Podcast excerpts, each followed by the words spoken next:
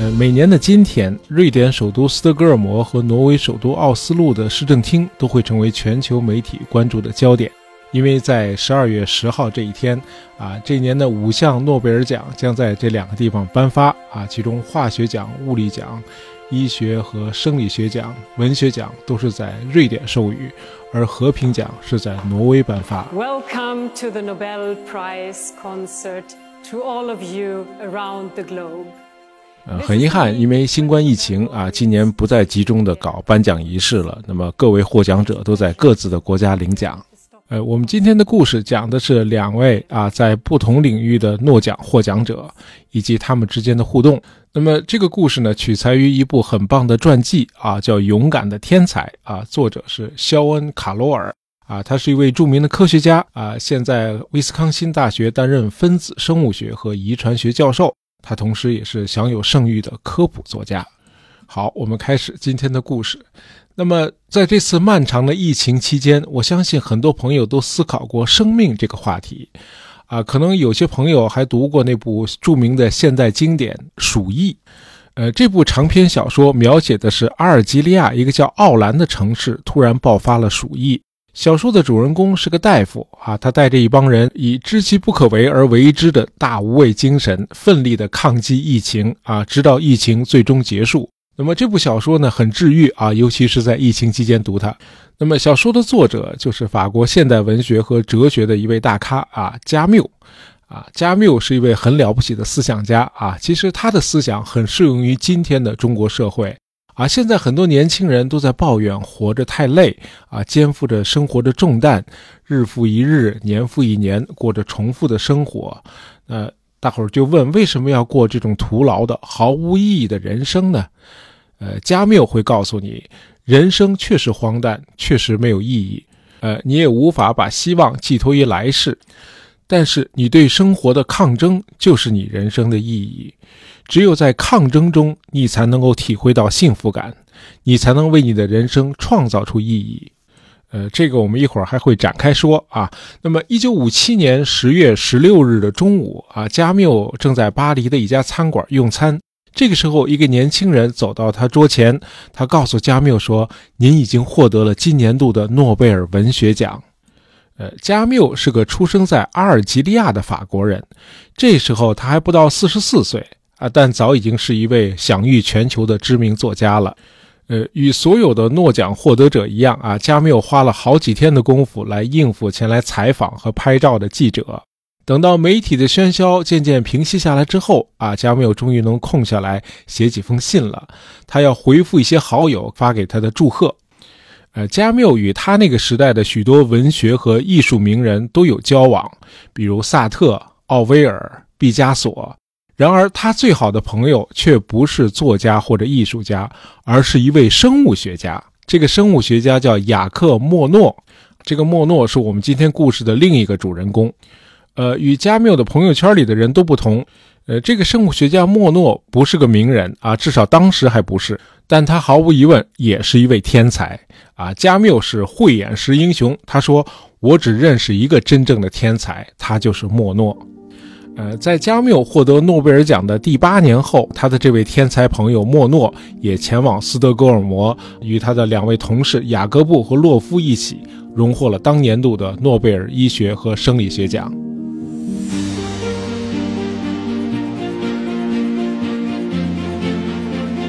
呃，有的朋友可能不太了解这个莫诺啊，莫诺在科学史上享有很崇高的地位。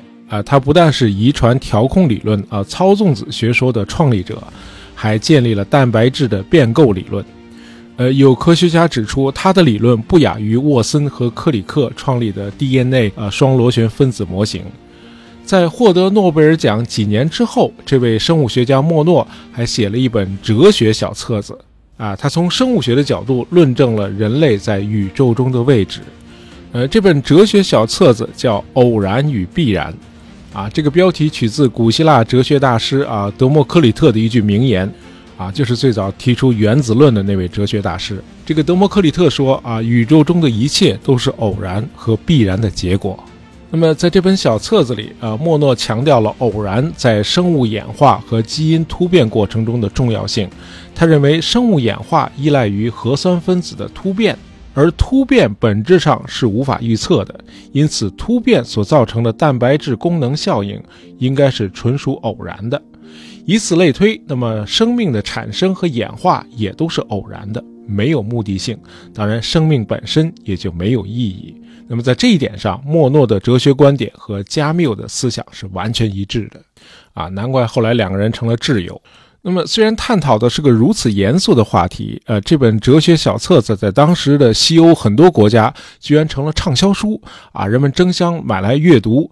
那么莫诺在撰写这本小册子的时候，不知道他有没有想到过，他和他的好友加缪曾经经历过的那些惊心动魄的岁月。他们两人各自的冒险生涯，毫无疑问也充斥着各种偶然。呃，加缪和莫诺啊，都曾度过一段极其黑暗和危险的时期，两个人能够幸存下来都实属不易了啊，更不用说后来还登上了诺贝尔奖的领奖台了。呃，在加缪获得诺奖的十七年前，也就是一九四零年的春天，加缪和莫诺都住在巴黎，但这个时候两人彼此还都不认识。呃，那会儿的加缪是个有理想、有抱负，但是还不为人知的青年作家。他出生在法国在北非的殖民地阿尔及利亚。呃，他父亲在一次大战中阵亡了。加缪和他的哥哥是由母亲一手带大的啊，生活的艰难程度可想而知。幸好有一位老师叫路易·热蒙啊，他发现了加缪的天赋啊，极力的劝说母亲让加缪继续读书啊，他才不至于中途辍学。呃，加缪对这个知遇之恩一直念念不忘啊。在获得诺贝尔奖的答谢词中，他还提到了这位老师啊。像加缪这种出身贫寒的年轻人啊，更容易对共产主义事业产生向往。那么，二十二岁那年，加缪加入了法国共产党阿尔及利亚支部。那么，加缪小时候是个体育爱好者啊，在学校的足球队里是一员悍将。啊，如果沿着这条道路顺利的走下去，法国会多一个足球明星，而少一位伟大的文学家和思想家。很遗憾，他后来患上了肺结核，那么加缪的足球生涯就此终结。他不得不去发展他的另一个天赋，那就是写作。呃，进入阿尔及利亚大学攻读哲学和古典文学的时候，加缪开始创作剧本。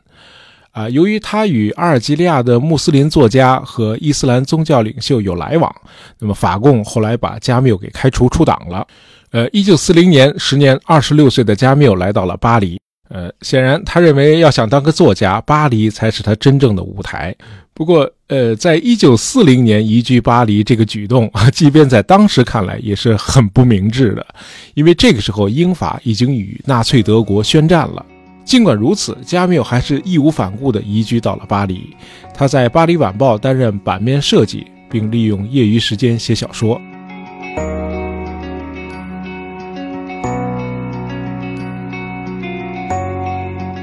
与加缪的海外身份和贫寒出身完全不同。呃，莫诺是个土生土长的法国人，而且家境很好。父亲是一位艺术史学者，同时还是位知名的画家。他崇拜达尔文，因此鼓励儿子学习生物学。啊，这个莫诺真是多才多艺啊！他的音乐天赋也很有可能让他在乐坛上叱咤风云。呃，莫诺曾经被导师推荐啊，跑到美国的加州理工学院，跟着诺贝尔生物学奖获得者摩根教授，哎，做他的研究生啊。这个摩根教授是现代遗传生物学的一代宗师啊。呃，结果一年下来，莫诺没有取得任何值得一提的科研成果，呃，反倒在当地建立了一个巴赫音乐社团，还当上了一个乐团的指挥。啊，很可能正是这个缘故，莫诺没有能够按部就班的在学术上一步步升迁。三十岁了，仍然是在索邦大学攻读动物学博士学位。呃，这个时候的莫诺已经结了婚，还生了一对双胞胎。哎，除了科研，他什么事儿都没耽误。不过我们在杨振宁那期节目里谈过啊。呃，那些通才或者说受过通识教育的人，他们的思想更活跃，学术研究也往往更深入。哎，就是说，莫诺一鸣惊人的时候还没到呢。呃，就在莫诺的双胞胎儿子呃出生一个月之后，第二次世界大战就爆发了。呃，莫诺应召入伍，参加了法军。到了第二年五月，纳粹德军就席卷了西欧，法国只坚持了六周就战败了。当时呢，有一些爱国青年逃到了英国啊，参加了戴高乐在那里组织的自由法国运动。这些人中就包括与莫诺一道获得诺贝尔医学和生理学奖的那个雅克布。不过，莫诺和加缪都留在了法国啊，见证了纳粹德军对法国的占领、压迫和奴役。呃，令人钦佩的是，这两个年轻人都参加了抵抗运动啊，以各自的方式与德国占领军斗争。那么前面说了啊，加缪患有肺结核，因此不适合跟着游击队去作战，于是他就为地下抵抗组织做宣传工作。哎，他给抵抗组织办的一份地下报纸叫《战斗报》啊，给这份报纸做编辑。呃，加缪用匿名发表社论啊，劝告法国人不要与德国占领军合作。他写下了不少很激昂的文字啊，比如“任何不与我们为伍的人都是我们的敌人”。从这一刻起，法国只有两派啊，一派是一如既往的法国人，另一派是那些想消灭法国的人，而这些人终将被我们消灭。呃，加缪后来回忆说，那是他第一次认识到了文字的力量。呃，我们发现啊，社会动荡不安的时候，反而会有更多的天才会迸发出来啊。毕竟痛苦能够引发更多的思考，能够得到更多的感悟啊。就是在德军占领期间，加缪出版了他那部著名的小说《陌生人》，以及散文集《西西弗斯的神话》。呃，另外他还创作了两部剧本，呃，这个时候的加缪在巴黎的文学圈子里头已经开始崭露头角了。那么与加缪相比，莫诺参加抵抗运动的方式要直接得多啊！他把自己的犹太妻子和两个双胞胎孩子安置在巴黎郊外的一个秘密住所，然后就去参加游击队了。呃，莫诺参加的是战斗力最强的法共游击队。呃，后来还加入了法国共产党。那么到了战争后期，莫诺已经是抵抗武装中的一名高级指挥官了。啊，他负责收集武器弹药，并策划各种行动，破坏德军的后勤运输和部队调动。啊，他还在盟军向巴黎挺进的时候，啊，联络协调各个城区的抵抗组织，发动起义，以配合盟军进军巴黎。呃，莫诺在战争期间的这个身份转换确实有点惊人啊！战前他身处上层社会，是个生物学家啊，巴赫音乐的爱好者，过着衣食无忧的生活；而在德军占领的这四年里，他成了游击队长，每天都提着脑袋过日子啊！一旦被秘密警察盖世太保抓住，等待他的不是处决就是集中营。呃，莫诺的很多同志和上级都没有逃脱这个厄运，呃，都被秘密警察杀害了。呃，同样，加缪的很多同伴也都没有能够活到战后。啊，一位负责印刷战斗报的抵抗人员后来被秘密警察发现了。那么，考虑到被活捉之后就有可能遭到酷刑，那样就会供出自己的同志，于是这个印刷工就自杀了。呃，加缪本人也曾被捕，但是由于盖世太保并不了解他的真实身份，后来他们把他放了。啊，当时的情况是，像加缪和莫诺这样勇敢地站出来参加抵抗运动的人是非常少的。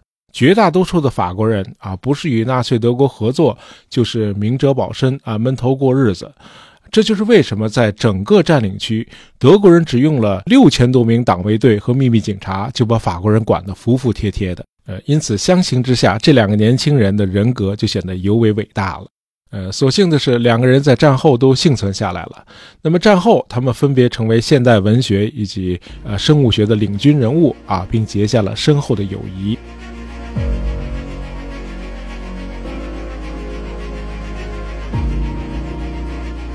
第二次世界大战的残酷和野蛮啊，在人们心灵中留下了长久的阴影啊，人们迷失了方向，失掉了信仰，对理性产生了怀疑。于是否认人生的意义和目的，这样呢，在欧洲虚无主义就开始大行其道了。但加缪坚决反对虚无主义。呃，在战争期间创作的那篇散文《西西弗斯的神话》中，加缪就论述说，哲学的一个基本问题就是人要做出判断，生命是否值得活下去。那么，加缪论证说，生命是有限的啊，人终将一死。而我们对死亡的最符合逻辑的回应，应该就是反抗。那怎么反抗呢？啊，反抗的方式就是充满激情和充满内涵的生活下去。那么在那篇著名的散文里，加缪借用了古希腊的一个神话。啊，这神话说，啊，有个人叫西西弗斯，啊，他得罪了诸神，那么诸神罚他将一块巨石推到山顶。然而，每当他用尽全力，快要把那块巨石推到山顶的时候，那块巨石就会从他的手中滑落，又滚回到山下去了。那么西西弗斯呢，就只好走到山下去，重新把这块巨石向山顶上推去。啊，就这样，日复一日，他陷入了永无止息的苦役之中。啊，加缪认为，即便如此，西西弗斯仍然是他自己命运的主人。他永远前进啊，一次次的把这块巨石推向山顶，就是他对生活的一种抗争。而抗争本身就足以充实一个人的内心了。西西弗斯在他自己的生活中创造了意义。呃，加缪在文章的最后说：“啊，应该认为西西弗斯是幸福的。”啊，不知道大伙儿意识到没有啊？加缪的这个思想对今天的我们同样具有激励作用。啊，想想现在的年轻人啊，在生活中的挣扎、繁重而又重复的工作，看不到希望的未来。得不到结果的爱情啊，这不就是西西弗斯经历的一次次失败吗？然而西西弗斯却没有放弃，因为他知道生活虽然荒诞，但你仍然可以赋予人生意义啊！人生的意义就是抗争，就是永远不放弃希望。啊，加缪说：“隆冬季节，我仍然能感受到我体内有一个不可磨灭的夏天。”呃，就在加缪阐述他的人生哲学的时候，啊，莫诺正在探索生命在生物学层面的奥秘。那么，继 DNA 在半个世纪以前被生物学家发现之后，那么莫诺和他的同事雅各布一道又在细胞中有了一些新的发现。呃，其中最值得一提的是，他们首次了解到基因是如何在细胞生长过程中被开启和关闭的。呃，两人进而发现存在着一类基因啊，该基因通过影响信使 RNA 的合成来调节其他基因的功能。那么这些发现都是划时代的啊，成为后来分子生物学发展的重要基础。而在莫诺取得这些发现的那个时代啊，生物学界对基因的概念仍然是很模糊的。好，到现在为止，我们一直在分头的讲述加缪和莫诺这两位诺奖获奖者。那么，到底是什么让这两位啊来自不同领域的大咖开始互动的呢？啊，竟然是一个苏联人。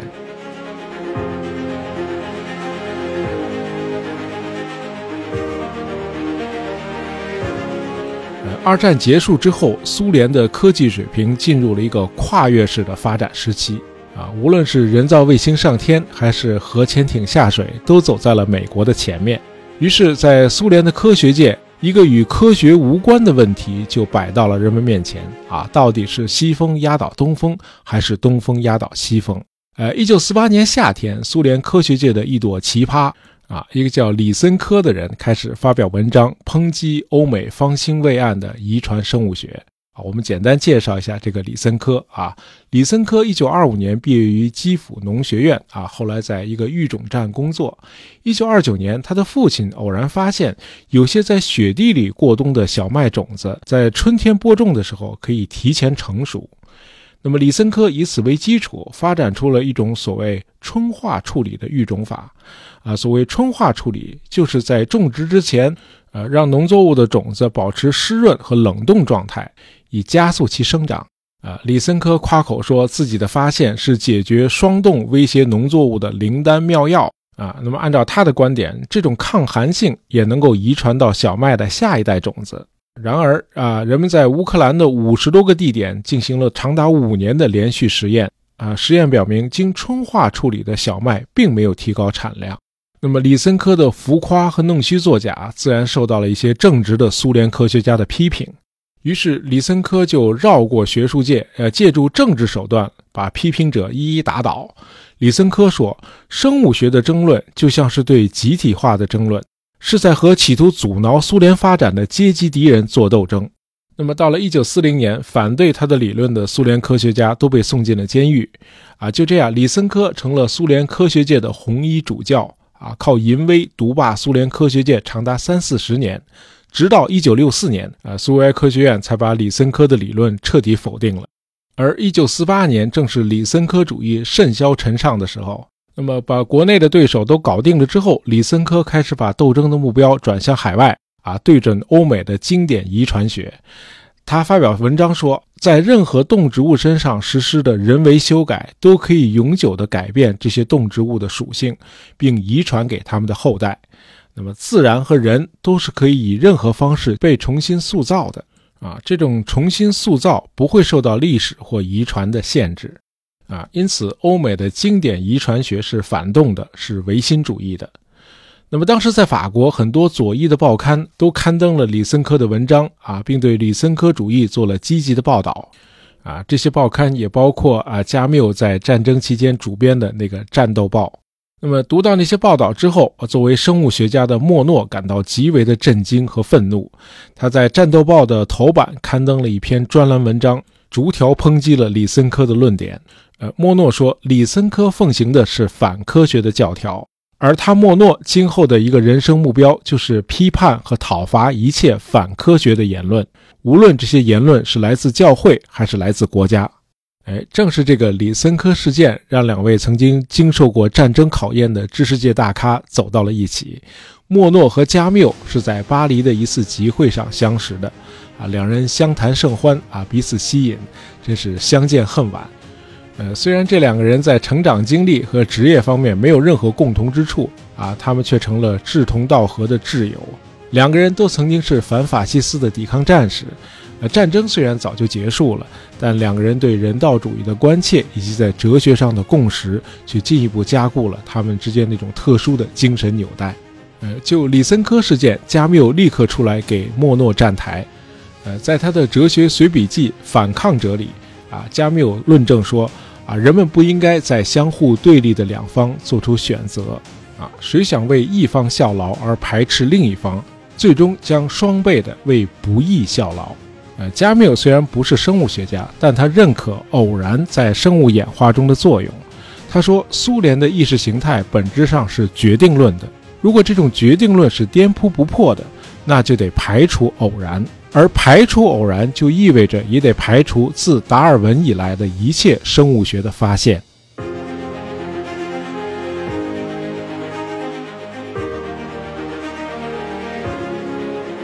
啊，显然加缪对莫诺的哲学思想产生了深刻的影响。啊，前面说了，在获得诺贝尔奖之后，莫诺写了一本哲学小册子，叫《偶然与必然》。啊，这是莫诺写过的唯一的一部哲学著作。啊。莫诺和加缪这两个人都热衷于探讨如何在生命中创造意义，啊，这可以说是人类永恒的议题啊！探讨到底什么是值得用生命去追求的。那他们俩有答案吗？那么传记作者卡罗尔是这样解读的：啊，莫诺的那本小册子《偶然与必然》的开篇序言，啊，引用了他的好友加缪在西西弗斯神话的结尾处的那段话。